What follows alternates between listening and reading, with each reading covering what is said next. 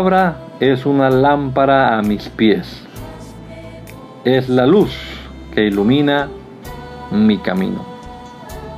Acompáñenos y leamos juntos la bendita palabra de Dios.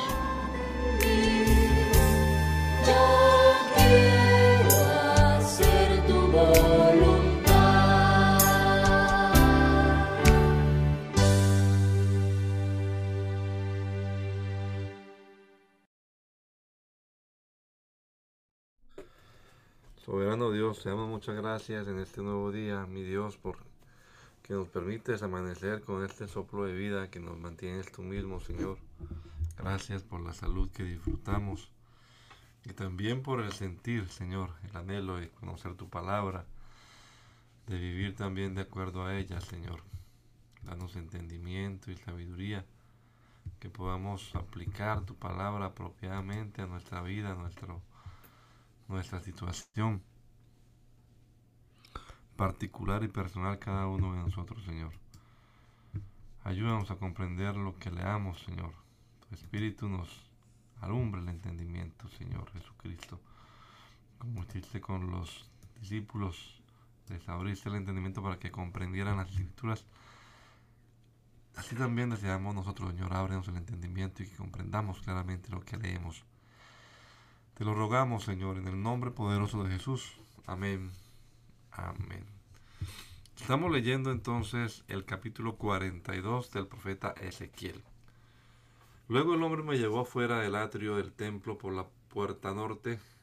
Entramos al atrio exterior y llegamos a un conjunto de habitaciones edificadas contra el muro norte del atrio interior.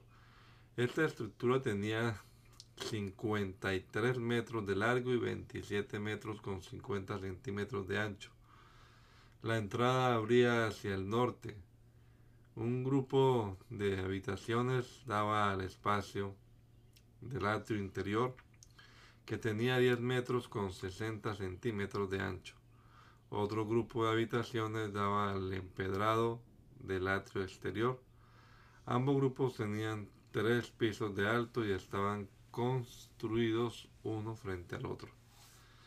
Entre los dos grupos de habitaciones se extendía un pasillo de 5 metros con 30 centímetros de ancho que recorría los 53 metros de largo del complejo y todas las puertas daban al norte.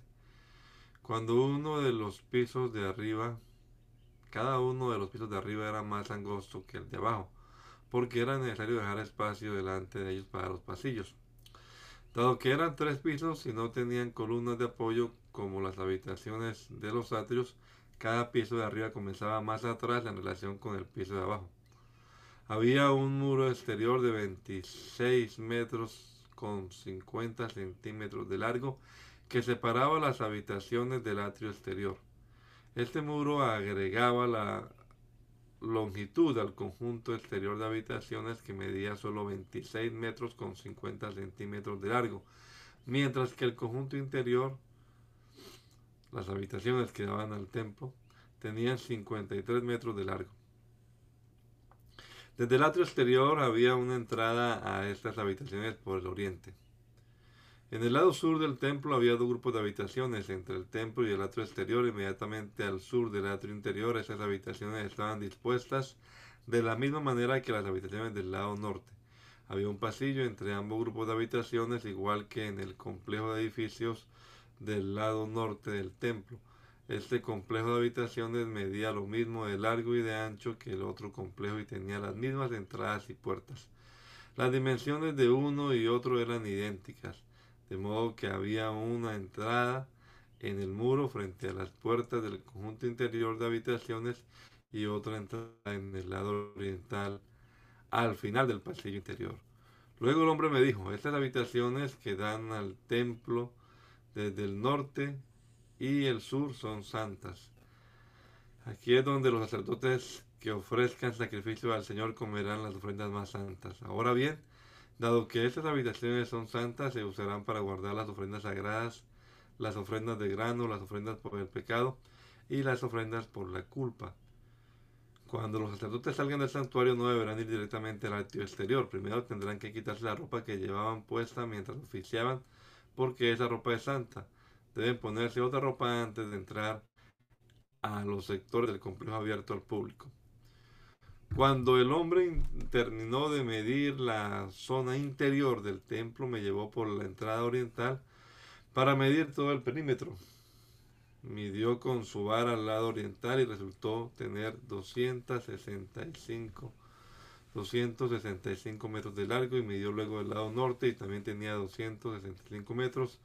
El lado sur también tenía 265 metros y lo mismo el lado occidental, 265 metros. Así que la zona medía 265 metros en cada lado y tenía un muro alrededor para separar lo santo de lo común. Después el hombre me llevó de regreso a la puerta oriental. De pronto, la gloria del Dios de Israel apareció desde el oriente. El sonido de su venida era como el rugir de aguas torrentosas y todo el paisaje resplandeció con su gloria. Esta visión fue igual a las otras que yo había tenido, primero junto al río Quebar y después cuando el Señor vino a destruir Jerusalén. Caí con el rostro en tierra y la gloria del Señor entró al templo por la puerta oriental. Luego el Espíritu me levantó y me llevó al atrio interior y la gloria del Señor llenó el templo. Entonces oí que alguien que hablaba, me hablaba desde el interior del templo, mientras el hombre que tomaba las medidas se ponía a mi lado. El Señor me dijo, Hijo de hombre, este es el lugar de mi trono y el lugar donde pondré mis pies. Y donde pondré los pies. Viviré aquí para siempre entre los israelitas. Ni ellos ni sus reyes volverán a profanar mi santo nombre, cometiendo adulterio al rendir culto a otros dioses y honrando las reliquias de sus reyes ya muertos. Colocaron los altares para sus ídolos junto a mi altar, con solo un muro de separación entre ellos y yo.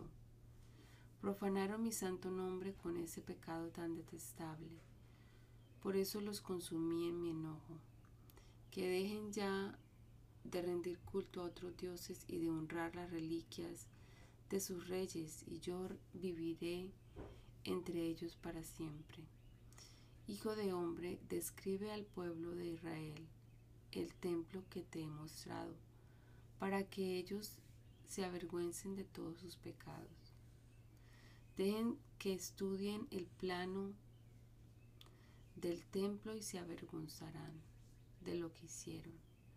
Descríbeles todas las especificaciones del templo, incluidas las entradas y las salidas, y todos los demás detalles.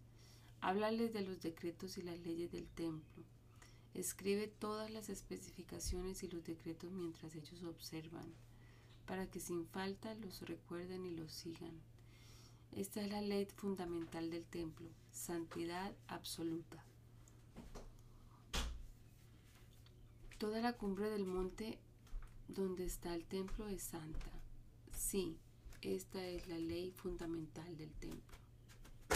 Estas son las medidas del altar. Alrededor del altar hay una zanja de 53 centímetros de profundidad por 53 centímetros de ancho, con un borde de 23 centímetros de ancho. Esta es la altura del altar. Desde la zanja el altar se eleva, con, se eleva un metro con 10 centímetros hasta una saliente inferior de 53 centímetros de ancho que perdón, hasta una saliente inferior de 53 centímetros de ancho que rodea el altar. Desde la saliente inferior, el altar se eleva 2 metros con 10 centímetros hasta la saliente superior, también de 53 centímetros de ancho. La parte superior del altar, la plataforma para el fuego, se eleva otros 2 metros con 10 centímetros y tiene un cuerno hacia arriba en cada una de las cuatro esquinas. La parte superior del altar es cuadrada y mide 6 metros con 40 centímetros de lado. La saliente superior también forma un cuadrado de 7 metros con 40 centímetros de lado. Tiene una zanja de 53 centímetros, un reborde de 27 centímetros por alrededor y escalones para subir al altar por el, lado oriental. Luego me dijo, Hijo de hombre, esto dice el Señor soberano, cuando se construya el altar, estas serán las ordenanzas para quemar las ofrendas y rociar la sangre.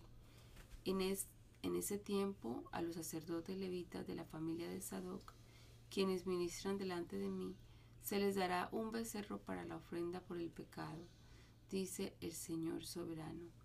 Tomarás parte de la sangre del animal y, con ella untarás los cuatro cuernos del altar, las cuatro esquinas de la saliente superior y el reborde que rodea la saliente. Esto limpiará el altar y hará expiación por él. Luego tomarás el becerro para la ofrenda por el pecado y lo quemarás en el lugar indicado afuera de la zona del templo. El segundo día sacrificarás como ofrenda por el pecado un cabrito que no tenga ningún defecto físico. Después Nuevamente limpiarás el altar y harás expiación por él, tal como hiciste con el becerro. Cuando hayas terminado con la ceremonia de purificación, ofrecerás otro becerro que no tenga defectos y un carnero perfecto del rebaño. Se lo presentarás al Señor y los sacerdotes lo rociarán con sal y los ofrecerán como ofrendas ofrenda quemada al Señor. Diariamente durante siete días se sacrificarán un, cabrito, un becerro y un carnero del rebaño como ofrenda por el pecado. Estos animales no deberán tener ningún defecto físico. Hazlo diariamente durante siete días para limpiar el altar y hacer expiación por él, y así quedará apartado para un uso santo. A partir del octavo día los sacerdotes sacrificarán a diario sobre el altar las ofrendas quemadas y las ofrendas de paz del pueblo. Entonces los, los aceptaré a ustedes. Yo, el Señor soberano, he hablado. Luego el hombre me llevó nuevamente a la puerta oriental ubicada en el muro exterior de la zona del templo, pero estaba cerrada. Entonces el Señor me dijo, entra, esta entrada debe permanecer cerrada, nunca volverá a abrirse Nadie jamás la abrirá ni entrará por ella, pues el Señor Dios de Israel entró por aquí. Por lo tanto, permanecerá cerrada. Únicamente el príncipe podrá sentarse debajo de esa entrada para disfrutar de una comida en la presencia del Señor, pero solo podrá entrar y salir por la antesala de la entrada.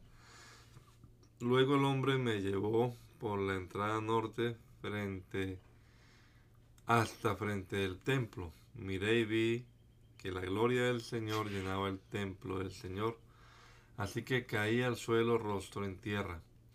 Entonces el Señor me dijo, hijo de hombre, presta mucha atención. Usa los ojos y los oídos y escucha atentamente todo lo que te diga sobre las ordenanzas acerca del templo del Señor. Presta mucha atención a los procedimientos para usar las entradas y las salidas del templo da a estos rebeldes, los israelitas, este mensaje de parte del Señor soberano. Oh pueblo de Israel, basta ya con tus pecados detestables. Has traído a extranjeros y circuncisos a mi santuario, gente que no tiene corazón para Dios.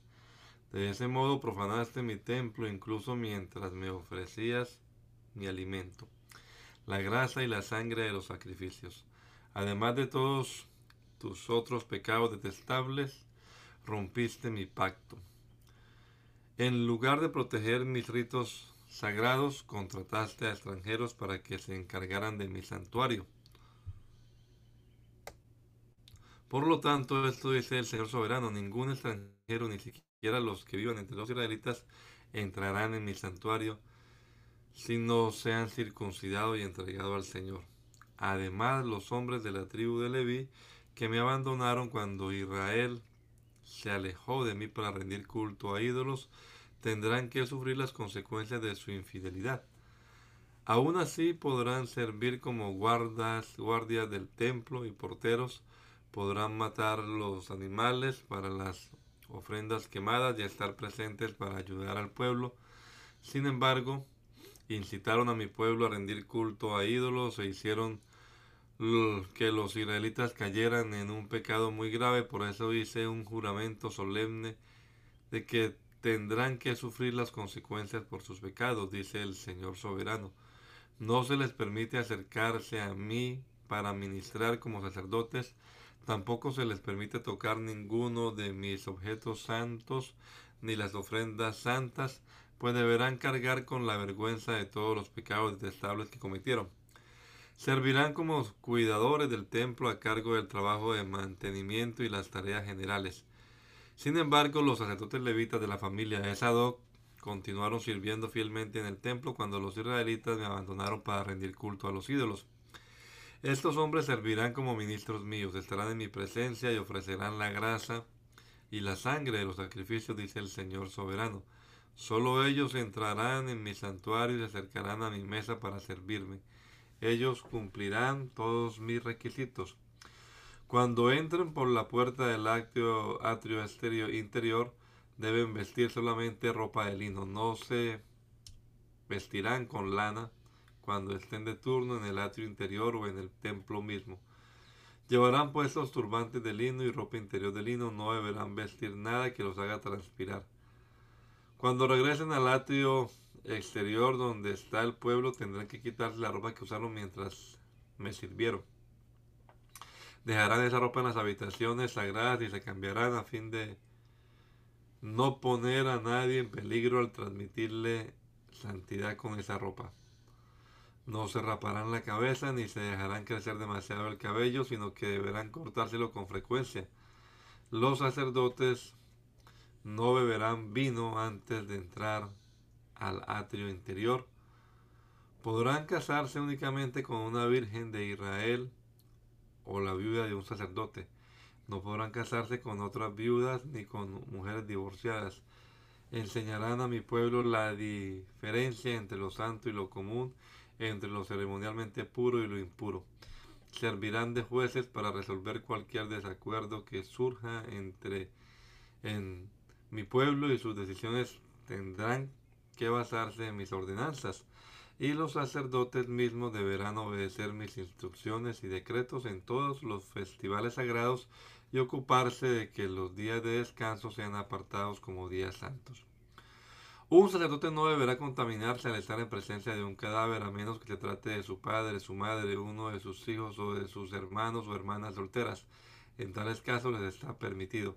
Aún así podrán volver a desempeñar sus tareas en el templo solo después de purificarse ceremonialmente y luego esperar siete días.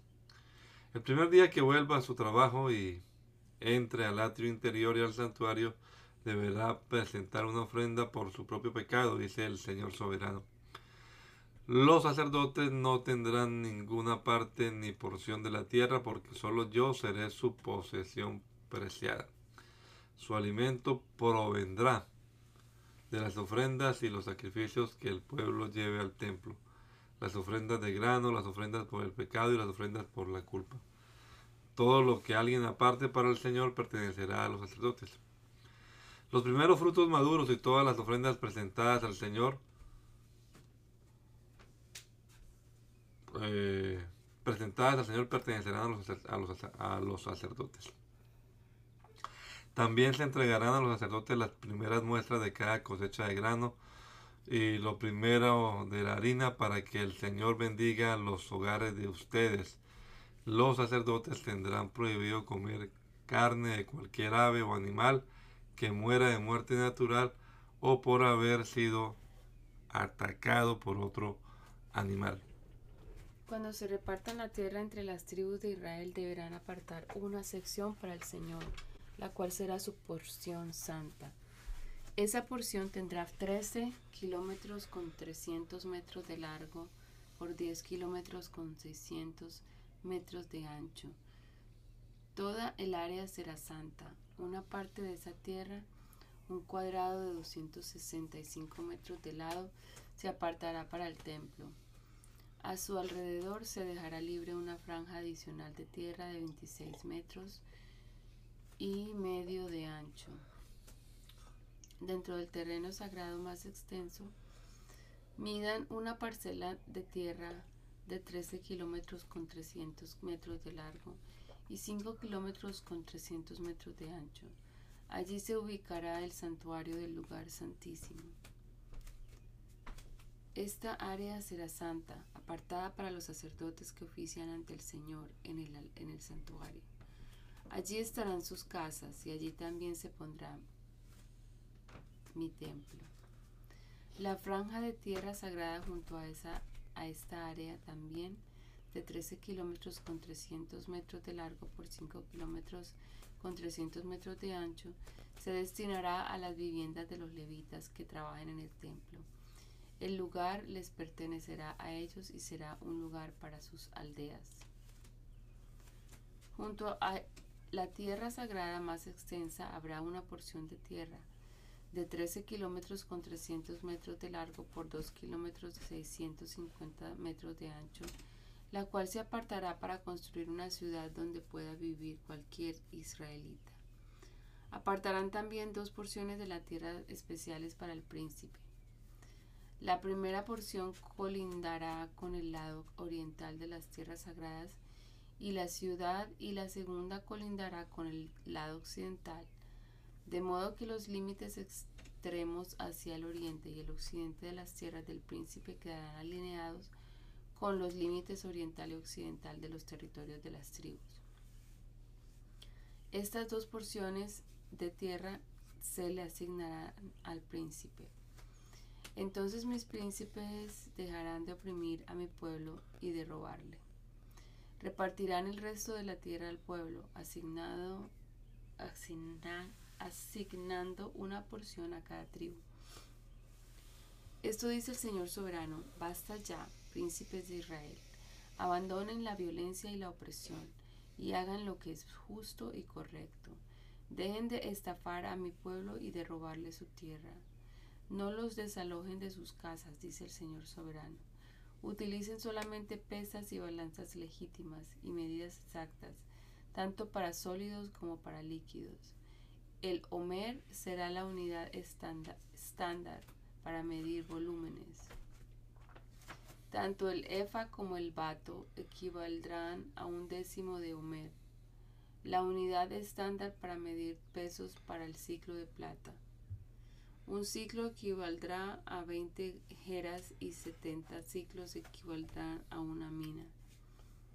Tendrán que pagarle al príncipe el siguiente impuesto, una canasta de trigo o cebada por cada 60 que cosechen el 1% de su aceite de oliva y una oveja o cabra por cada 200 que haya en los rebaños de Israel.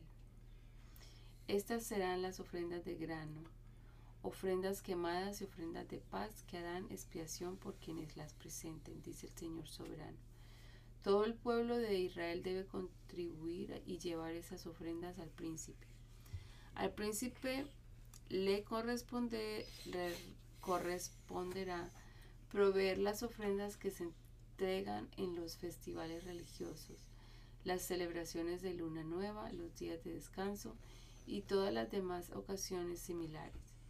Él también proveerá las ofrendas por el pecado, las ofrendas quemadas, las ofrendas de grano, las ofrendas líquidas y las ofrendas de paz para purificar a los israelitas y así ser los justos ante el Señor.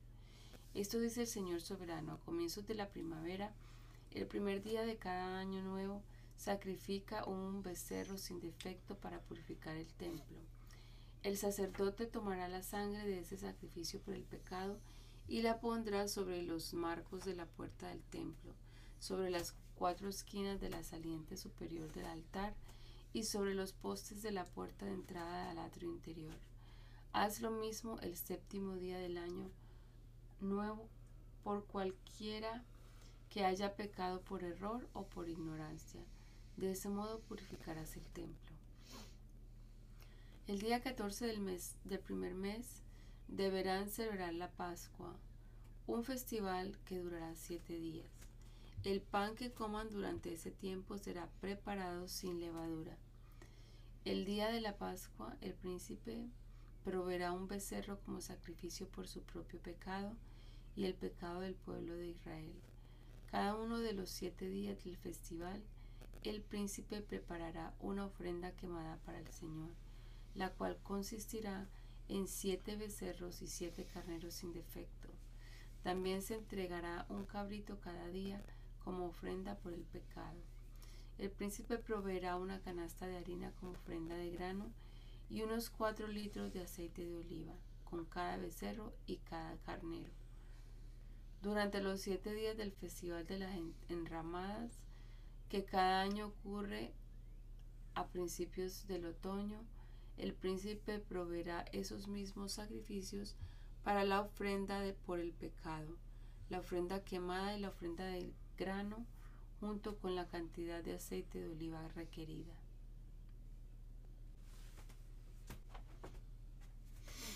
Esto dice el Señor soberano. La puerta oriental del atrio interior permanecerá cerrada durante los seis días laborales de cada semana, pero se abrirán los días de descanso y los días de celebración de luna nueva.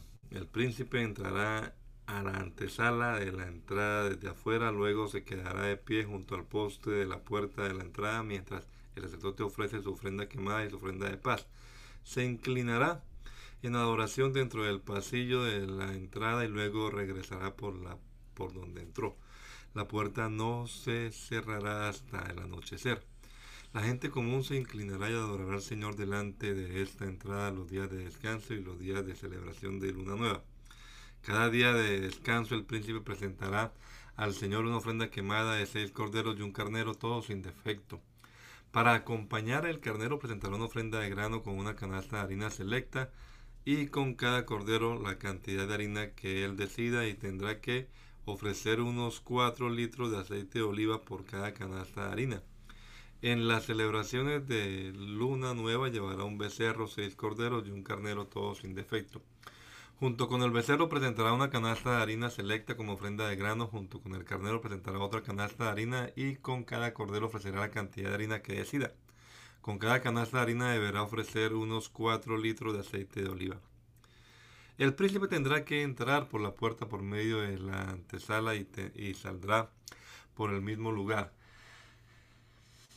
En cambio, durante los festivales religiosos, cuando algunos del pueblo entren por la puerta norte para adorar al Señor, tendrá que salir por la, por la puerta sur. Y los que entraron por la puerta sur deberán salir por la puerta norte. Nunca saldrán por donde entraron, sino que utilizarán siempre la entrada opuesta.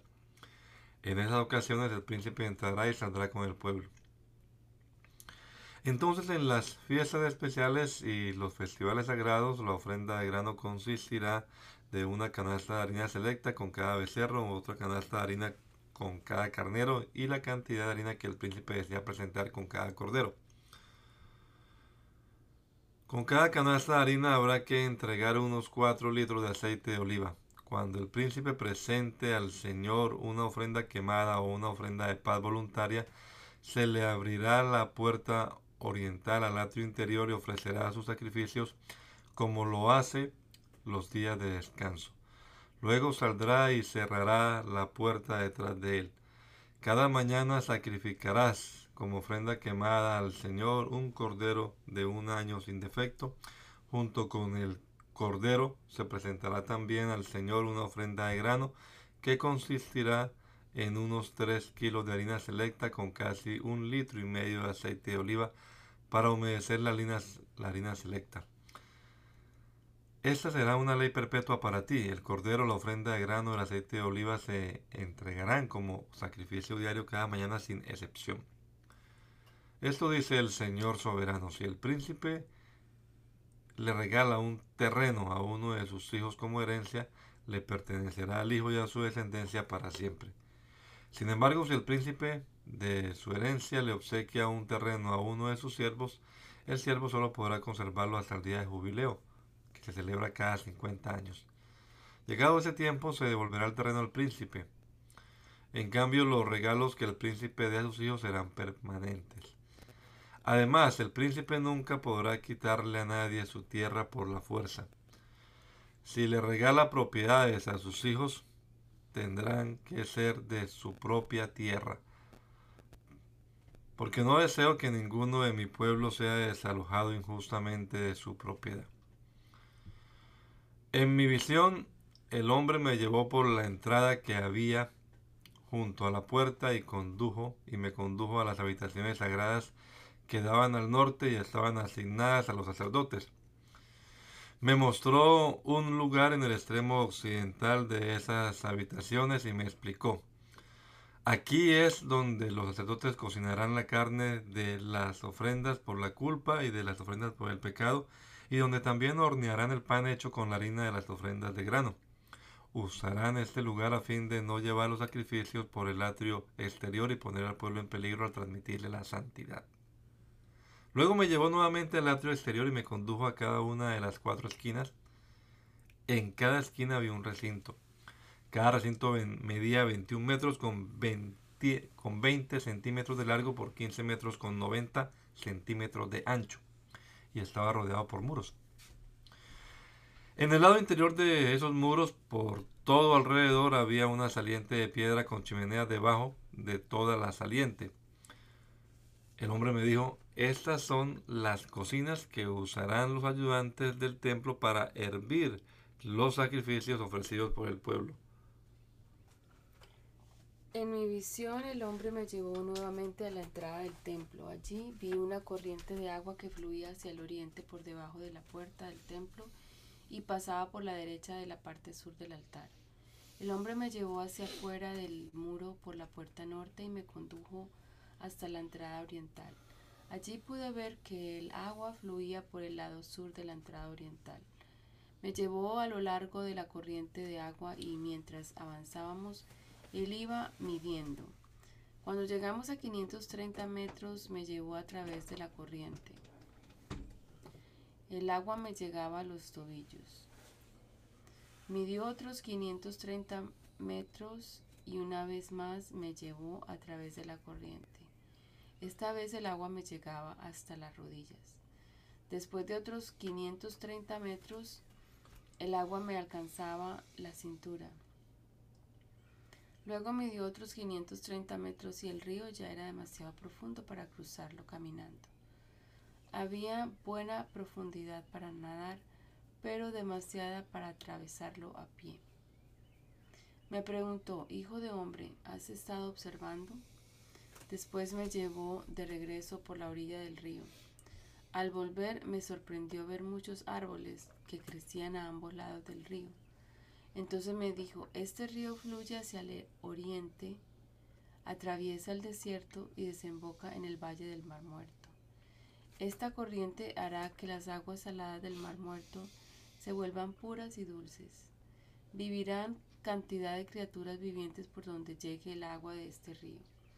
Abundarán los peces en el mar muerto, pues sus aguas se volverán dulces. Florecerá la vida a donde llegue esta agua.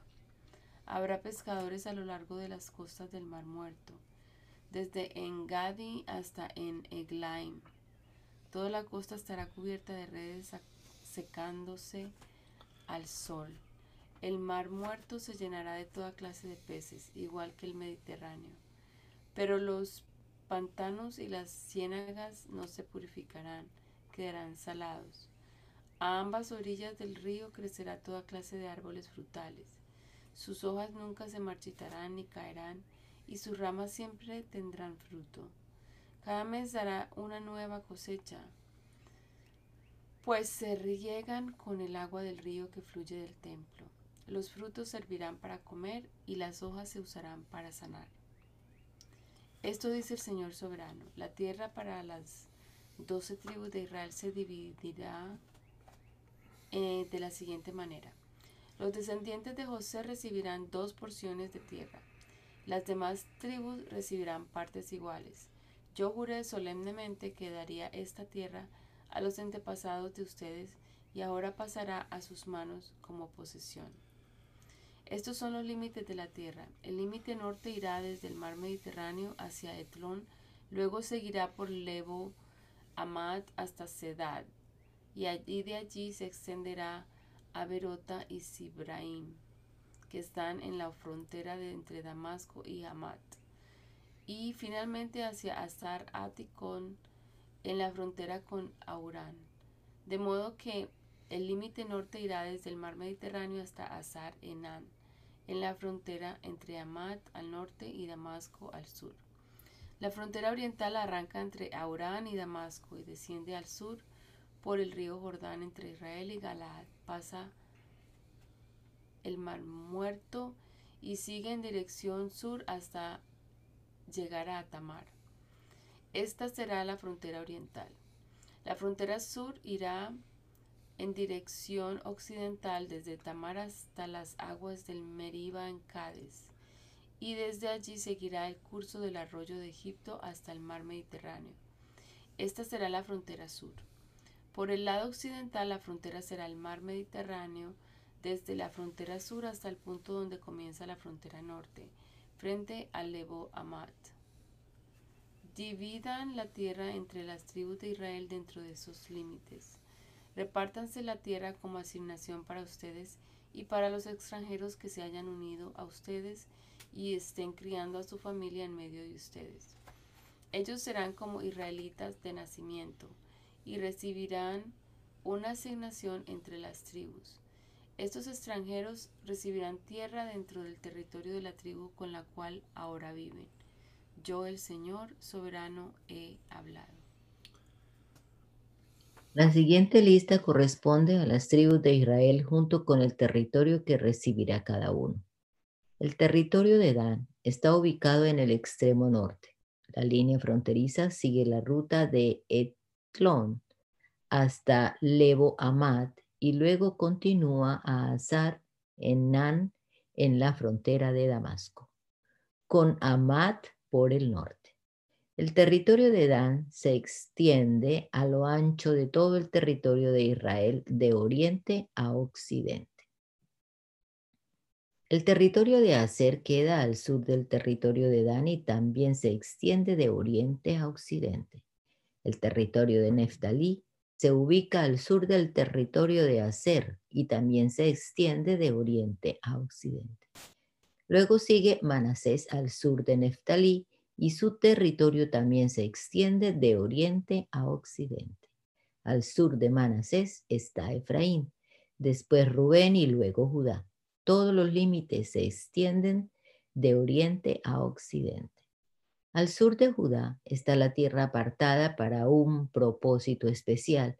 Esa porción tendrá 13 kilómetros con 300 metros de ancho y se extenderá al oriente y al occidente, igual que los territorios tribales con el templo en el centro. La tierra apartada para el templo del Señor tendrá 13 kilómetros con 300 metros de largo por 10 kilómetros con 600 metros de ancho. Para los sacerdotes habrá una franja de tierra de 13 kilómetros con 300 metros de largo por 5 kilómetros con 300 metros de ancho, con el templo del Señor en el centro. Este terreno está apartado para los sacerdotes ordenados, es decir, los, los descendientes de Sadoc, quienes me sirvieron fielmente y no se extraviaron con el pueblo de Israel y los demás levitas.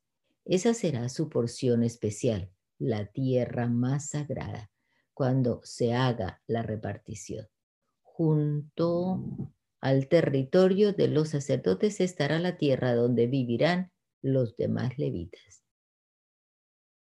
El terreno asignado a los levitas tendrá la misma dimensión y forma que el terreno que pertenece a los sacerdotes, 13 kilómetros con 300 metros de largo y 5 kilómetros con 300 metros de ancho. Las dos porciones juntas medirán 13 kilómetros con 300 metros de largo por 10 kilómetros con 600 metros de ancho. Ninguna parte de esa tierra especial podrá venderse ni será canjeada ni usada por otras personas, pues pertenece al Señor. es tierra consagrada. Al sur del terreno sagrado del templo se asignará una franja adicional de tierra de 13 kilómetros con 300 metros de largo por 2 kilómetros con 650 metros de ancho para uso público, casas, pastizales y espacios comunes, con una ciudad en el centro. La ciudad medirá 2 kilómetros 400 metros en cada lado, norte, sur, este y oeste. Estará rodeada por 133 metros de campo abierto en cada dirección. Fuera de la ciudad habrá un terreno agrícola que se extenderá 5 kilómetros con 300 metros al oriente y lo mismo al occidente por el límite del terreno sagrado. Esta tierra de labranza producirá alimentos para la gente que trabaje en la ciudad. Podrán cultivarla los miembros de las diversas tribus que vayan a la ciudad para trabajar.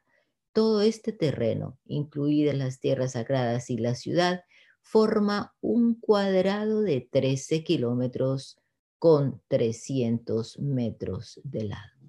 Los terrenos restantes al oriente y al occidente de la tierra sagrada y de la ciudad pertenecerán al príncipe cada uno de estos terrenos medirá 13 kilómetros con 300 metros de ancho y se extenderán en dirección opuesta uno del otro.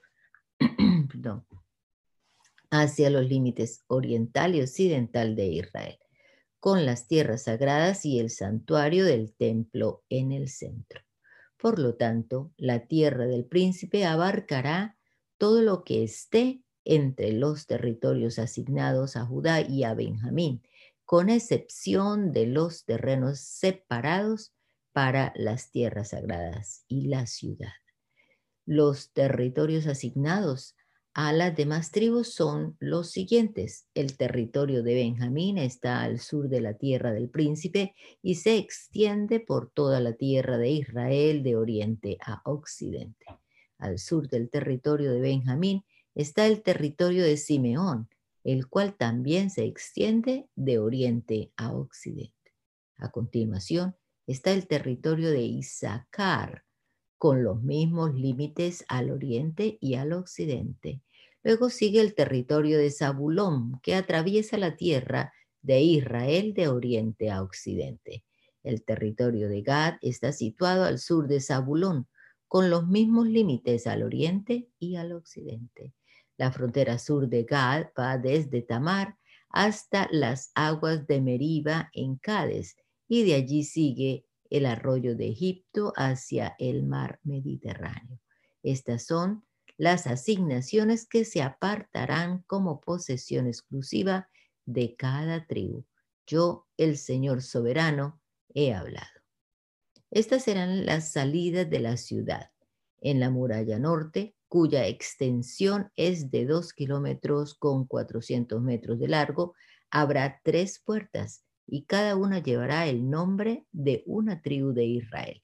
La primera llevará el nombre de Rubén, la segunda de Judá y la tercera de Leví.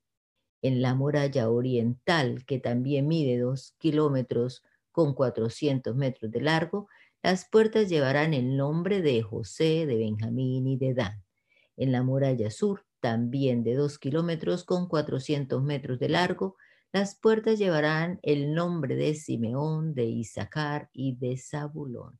Y en la muralla occidental, también de la misma longitud, las puertas llevarán el nombre de Gad, de Aser y de Neftali. El perímetro total de la ciudad tendrá una extensión de 9 kilómetros con 600 metros y desde ese día el nombre de la ciudad será El Señor está allí. Daniel, capítulo 1. Durante el tercer año del reinado de Joacín, rey de Judá, llegó a Jerusalén el rey Nabucodonosor de Babilonia y la sitió. El Señor le dio la victoria sobre el rey de el rey Joacín de Judá y le permitió llevarse algunos de los objetos sagrados del templo de Dios. Así que Nabucodonosor se los llevó a Babilonia y los puso en la casa del tesoro del templo de su Dios. Luego el rey ordenó a Aspenaz, jefe del Estado Mayor, que trajera al palacio a algunos de los jóvenes de la familia real de Judá y de otras familias nobles que habían sido llevados a Babilonia como cautivos. Selecciona solo a jóvenes sanos, fuertes y bien parecidos, le dijo. Asegúrate de que sean instruidos en todas las ramas del saber que estén dotados de conocimiento y de buen juicio y que sean aptos para servir en el palacio real. Enseña a estos jóvenes el idioma y la literatura de Babilonia. El rey les asignó una ración diaria de la comida y del vino que provenían de su propia cocina. Debían recibir entrenamiento por tres años y después entrarían al servicio real. Daniel, Ananías, Misael y Azarías fueron cuatro de los jóvenes seleccionados, todos de la tribu de Judá. El jefe del Estado Mayor les dio nuevos nombres babilónicos. A Daniel lo llamó Belsasar. A Ananías lo llamó Sadrach. A Misael lo llamó Mesac. Y a Azarías lo llamó Abednego. Sin embargo, Daniel estaba decidido a no contaminarse con la comida y el vino dados por el rey. Le pidió permiso al jefe del Estado Mayor para no comer esos alimentos inaceptables. Ahora bien, Dios había hecho que el jefe del Estado Mayor le tuviera respeto y afecto a Daniel, pero le respondió, tengo miedo de mi señor el rey, quien ordenó que ustedes comieran estos alimentos y bebieran este vino. Si se vuelven pálidos y delgados en comparación con otros jóvenes de su edad, temo que el rey mandará decapitarme. Entonces Daniel habló con el asistente que había sido designado por el jefe del Estado Mayor para cuidar a Daniel, a Ananías, Misael y Azarías y le dijo, por favor, pruébanos durante diez días con una dieta de vegetales y agua. Al cumplirse los diez días, compara nuestro aspecto con el de otros jóvenes que comen de la comida del rey. Luego decide de acuerdo con lo que veas. El asistente aceptó la sugerencia de Daniel y los puso a prueba por 10 días. Al cumplirse los 10 días, Daniel y sus tres amigos se veían más saludables y mejor nutridos que los jóvenes alimentados con la comida asignada por el rey. Así que desde entonces el asistente les dio de comer solo vegetales en lugar de los alimentos y el vino que servían a los demás. A estos cuatro jóvenes Dios les dio aptitud excepcional para comprender todos los aspectos de la literatura y la sabiduría, y a Daniel Dios le dio la capacidad especial de interpretar el significado de visiones y sueños. Cuando se cumplió el periodo de instrucción ordenado por el rey, el jefe del Estado Mayor llevó a todos los jóvenes ante el rey Nabucodonosor. El rey habló con ellos y ninguno le causó mejor impresión que Daniel, Ananías, Misael y Azarías de modo que entraron al servicio real. Cada vez que el rey los consultaba sobre cualquier asunto que exigiera sabiduría y juicio equilibrado, los encontraba diez veces más capaces que todos los magos y brujos de su reino. Daniel permaneció en el servicio real hasta el primer año del rey Ciro.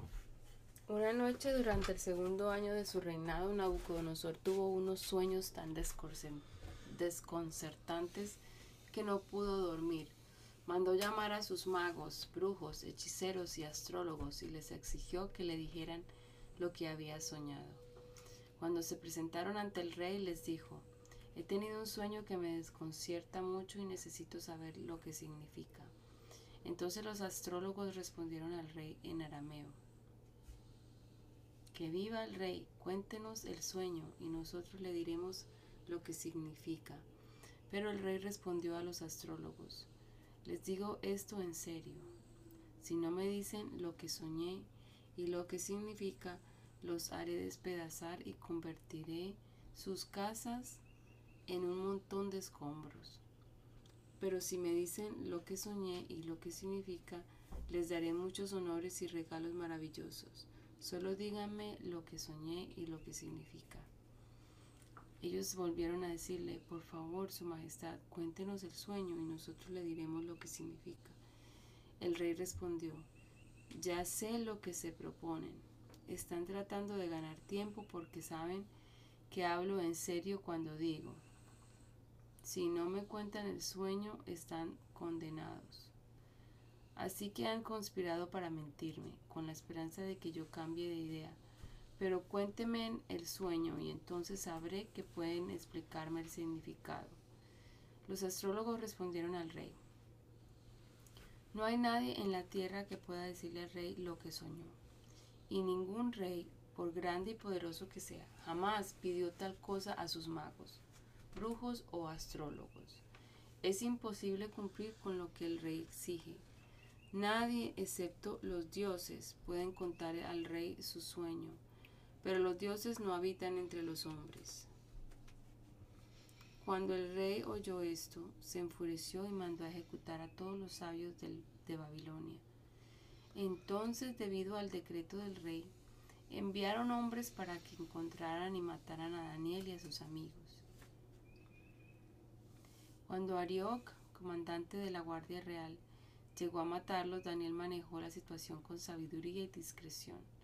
Le preguntó a Arioc por qué emitió el rey un decreto tan severo. Entonces Arioc le contó todo lo que había sucedido. Daniel fue a ver al rey inmediatamente y le pidió más tiempo para comunicarle el significado del sueño. Entonces Daniel regresó a casa y contó a sus amigos Ananías, Misael y Azarías lo que había ocurrido. Le rogó que pidieran al Dios del cielo que tuviera misericordia y le revelara el secreto, para que no fueran ejecutados junto con los demás sabios de Babilonia. Esa, esa noche el misterio le fue revelado a Daniel en una visión. Entonces alabó al Dios del cielo y dijo, Alabado sea el nombre de, de Dios por siempre y para siempre, porque a Él pertenece toda la sabiduría y todo el poder. Él controla el curso de los sucesos del mundo. Él quita reyes y pone otros reyes. Él da sabiduría a los sabios y conocimiento a los estudiosos. Él revela cosas profundas y misteriosas y conoce lo que se oculta en la oscuridad, aunque Él está rodeado de luz. Te agradezco y te alabo, Dios de mis antepasados, porque me has dado sabiduría y fortaleza. Me revelaste lo que te pedimos y nos diste a conocer lo que el rey exigía. Entonces Daniel fue a ver a Rioc, a quien el rey había ordenado ejecutar a los sabios de Babilonia. Daniel le dijo, no mates a los sabios, llévame ante el rey y le explicaré el significado de su sueño. Enseguida Arioc llevó a Daniel ante el rey y anunció, entre los cautivos de Judá encontré a uno que le dirá al rey el significado de su sueño. Entonces el rey le preguntó a Daniel, también llamado Belsasar, ¿es cierto? ¿Puedes decirme lo que soñé y lo que mi sueño significa? Daniel contestó, no hay sabios, brujos, magos ni adivinos que puedan dar a conocer el secreto del rey, pero hay un Dios en el cielo, quien revela secretos y le ha dado a conocer al rey Nabucodonosor lo que ocurrirá en el futuro. Ahora le diré lo que soñó y las visiones que vio mientras estaba acostado en su cama. Mientras su majestad dormía, soñó sobre sucesos futuros. Aquel que da a conocer los secretos le ha mostrado a usted lo que ocurrirá. Y no es porque yo sea más sabio que los demás que conozco el secreto de su sueño, sino porque Dios quiere que su majestad entienda lo que estaba en su corazón cuando soñó. En su visión, su majestad vio frente a sí una enorme estatua resplandeciente de un hombre. Daba terror verla. La cabeza de la estatua era de oro fino, el pecho y los brazos eran de plata, el vientre y los muslos de bronce, las piernas eran de hierro y los pies eran una mezcla de hierro y barro cocido. Mientras usted observaba, una roca de una montaña fue cortada, pero no por manos humanas. La roca golpeó los pies de hierro y barro y los hizo pedazos. La estatua quedó reducida a pequeños trozos de hierro, barro, bronce, plata y oro. Luego el viento se los llevó sin dejar rastro alguno como la paja cuando se trilla el grano. Sin embargo, la roca que derrumbó la estatua se convirtió en una gran montaña que cubrió toda la tierra. Ese fue el sueño. Ahora explicaremos al rey el significado. Su Majestad, usted es supremo entre los reyes. El Dios del cielo le ha dado soberanía, soberanía, poder, fuerza y honra. Dios lo ha puesto como gobernante sobre todo el mundo habitado y le ha dado dominio aún, sobre las aves y los animales salvajes. Usted es la cabeza de oro. Ahora bien, después de que termine su reino, surgirá otro reino inferior al suyo y ocupará su lugar. Cuando éste caiga, un tercer reino, representado por el bronce, surgirá para gobernar el mundo. Después vendrá un cuarto reino, tan fuerte como el hierro. Ese reino destrozará y aplastará todos los imperios anteriores, así como el hierro destroza y aplasta todo lo que golpea. Los pies y los dedos que usted vio eran una combinación de hierro y barro cocido, lo cual demuestra que ese reino se dividirá. Por ser barro mezclado con hierro tendrá algo de la fuerza del hierro. No obstante, si bien algunas de sus partes serán tan fuertes como el hierro, otras serán tan débiles como el barro. Esta mezcla de hierro con barro también demuestra que sus reinos procurarán fortalecerse al hacer alianzas matrimoniales pero no se mantendrán unidos, así como el hierro y el barro no se mezclan. Durante los gobiernos de esos reyes, el Dios del cielo establecerá un reino que jamás será destruido o conquistado. Aplastará por completo a esos reinos y permanecerá para siempre. Ese es el significado de la roca cortada de la montaña, aunque no por manos humanas, que hizo pedazos la estatua de hierro, bronce, barro, plata y oro. El gran Dios estaba mostrando al rey lo que ocurrirá en el futuro.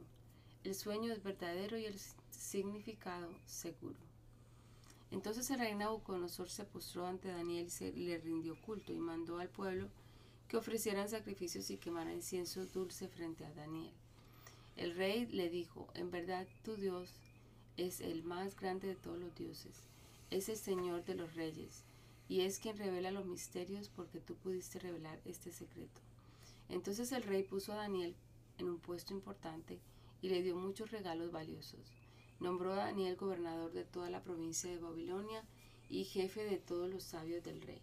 A petición de Daniel, el rey puso a Sadrach, Mesach y Abednego a cargo de todos los asuntos de la provincia de Babilonia, mientras Daniel permaneció en la corte del rey. El rey Nabucodonosor hizo una estatua de oro que medía 27 metros de altura y dos metros y medio de ancho, y la levantó sobre la llanura de Dura, en la provincia de Babilonia. Luego envió mensajes a los altos funcionarios, autoridades, gobernadores, asesores, tesoreros, jueces y magistrados, y a todos los funcionarios provinciales para que asistieran a la dedicación de la estatua que había levantado. De modo que todas estas autoridades vinieron y se pusieron de pie ante la estatua que el rey Nabucodonosor había levantado. Entonces un vocero proclamó, gente de todas las razas, naciones y lenguas, escuchen el mandato del rey. Cuando oigan tocar la trompeta, la flauta, la cítara, la lira, el arpa, la zampoña y otros instrumentos musicales, inclínense rostro en tierra y rindan culto a la estatua de oro del rey Nabucodonosor. Cualquiera que se rehúse a obedecer será arrojado inmediatamente a un horno ardiente. Así que al sonido de los instrumentos musicales, toda la gente de cualquier raza, nación o lengua se inclinó rostro en tierra y rindió culto a la estatua de oro que había levantado el rey Nabucodonosor. Sin embargo, algunos de los astrólogos se presentaron ante el rey y denunciaron a los judíos. Dijeron al rey Nabucodonosor, que viva el rey. Usted emitió un decreto que exige a todo el pueblo inclinarse y rendir culto a la estatua de oro al oír tocar la trompeta, la flauta, la cítara, la lira, el arpa, la zampoña y otros instrumentos musicales. Este, ese decreto también establece que quienes se rehúsen a obedecer serán arrojados dentro de un horno ardiente pues hay algunos judíos, Sadra, Mesá y Abednego, a los que usted puso a cargo de la provincia de Babilonia, que no le prestan atención, Su Majestad. Se niegan a servir a los dioses de Su Majestad y no rinden culto a la estatua de oro que usted ha levantado. Entonces Nabucodonosor se enfureció y ordenó que trajeran ante él a Sadak, Mesach y Abednego Cuando los trajeron, Nabucodonosor les preguntó, ¿es cierto, Sadrá, Mesaya, Abednego, que ustedes se rehusan a servir a mis dioses y a rendir culto a la estatua de oro que he levantado? Les daré una oportunidad más para inclinarse y rendir culto a la estatua que he hecho cuando oigan el sonido de los instrumentos musicales. Sin embargo, si se niegan, serán inmediatamente arrojados al horno ardiente y entonces, ¿qué Dios podrá rescatarlos de mi poder? Sadrá, Mesaya y Abednego contestaron, oh Nabucodonosor, no necesitamos defendernos delante de usted. Si nos arrojan al horno ardiendo, el Dios a quien servimos es capaz de salvarnos. Él nos rescatará de su poder, su majestad. Pero aunque no lo hiciera, deseamos dejar en claro ante usted que jamás serviremos a sus dioses ni rendiremos culto a la estatua de oro que usted ha levantado. Entonces Nabucodonosor se enfureció tanto con Sadrá, Mesaya y Abednego que el rostro se le desfiguró a causa de la ira mandó calentar el horno siete veces más de lo habitual. Entonces ordenó que algunos de los hombres más fuertes de su ejército ataran a Sadrá, Mesá y Abednego y los arrojaran al horno ardiente. Así que los ataron y los arrojaron al horno totalmente vestidos con sus pantalones, turbantes, túnicas y demás ropas ya que el rey en su enojo había exigido que el horno estuviera bien caliente, las llamas mataron a los soldados mientras arrojaban dentro a los tres hombres. De esa forma, Sadrá, Mesá y Abednego, firmemente atados, cayeron a las rugientes llamas. De pronto, Nabucodonosor, lleno de asombro, se puso de pie de un salto y exclamó a sus asesores, ¿no eran tres los hombres que atamos y arrojamos dentro del horno? Sí, su majestad, así es, le contestaron. Miren, gritó Nabucodonosor, yo veo a cuatro hombres desatados que caminan en medio del fuego sin sufrir daño, y el cuarto hombre se parece a un dios. Entonces Nabucodonosor se acercó tanto como pudo a la puerta del horno en llamas y gritó, Sadrach, Mesá y Abednego, siervos del Dios Altísimo, salgan y vengan aquí. Así que Sadrach, Mesá y Abednego salieron del fuego. Entonces los altos funcionarios, autoridades, gobernadores y asesores los rodearon y vieron que el fuego no los había tocado. No se les había chamuscado ni un cabello, ni se les había estropeado la ropa, ni siquiera olían aún. Entonces Nabucodonosor dijo, alabado sea el Dios de Sadrach, Mesá y Abednego, envió a su ángel para rescatar a sus siervos que confiaron en él. Desafiaron el mandato del rey estuvieron dispuestos a morir en lugar de servir o rendir culto a otro Dios que no fuera su propio Dios. Por lo tanto, yo decreto si alguien cualquiera sea su raza o lengua habla en contra del Dios de Sadrach, Mesaya y Abednego, será despedazado y su casa será reducida a un montón de escombros. No hay otro Dios que pueda rescatar de esta manera. Luego el rey ascendió a Sadrá, Mesaya y Abednego a puestos aún más altos en la provincia de Babilonia. Te damos gracias, Señor Jesucristo, por esta oportunidad que nos has dado en esta mañana de una vez más comenzar nuestro día leyendo tu palabra, Señor.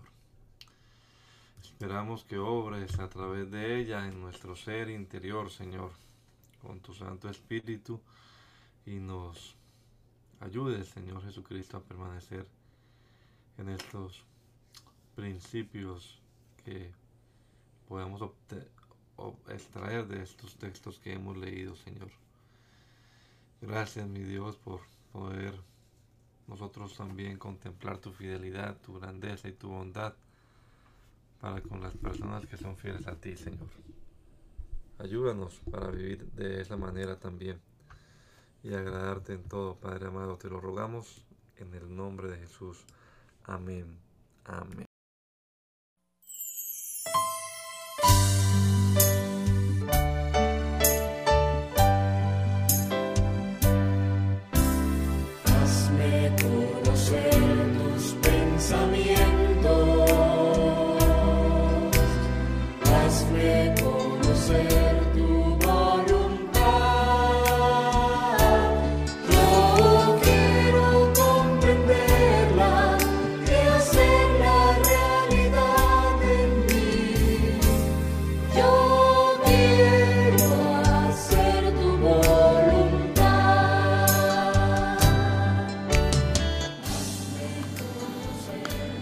El mandamiento es lámpara y la enseñanza es luz. Y las reprensiones son el camino de la vida. Espero que esta lectura de la palabra de Dios haya sido de edificación para su vida y la de su familia. Gracia y paz.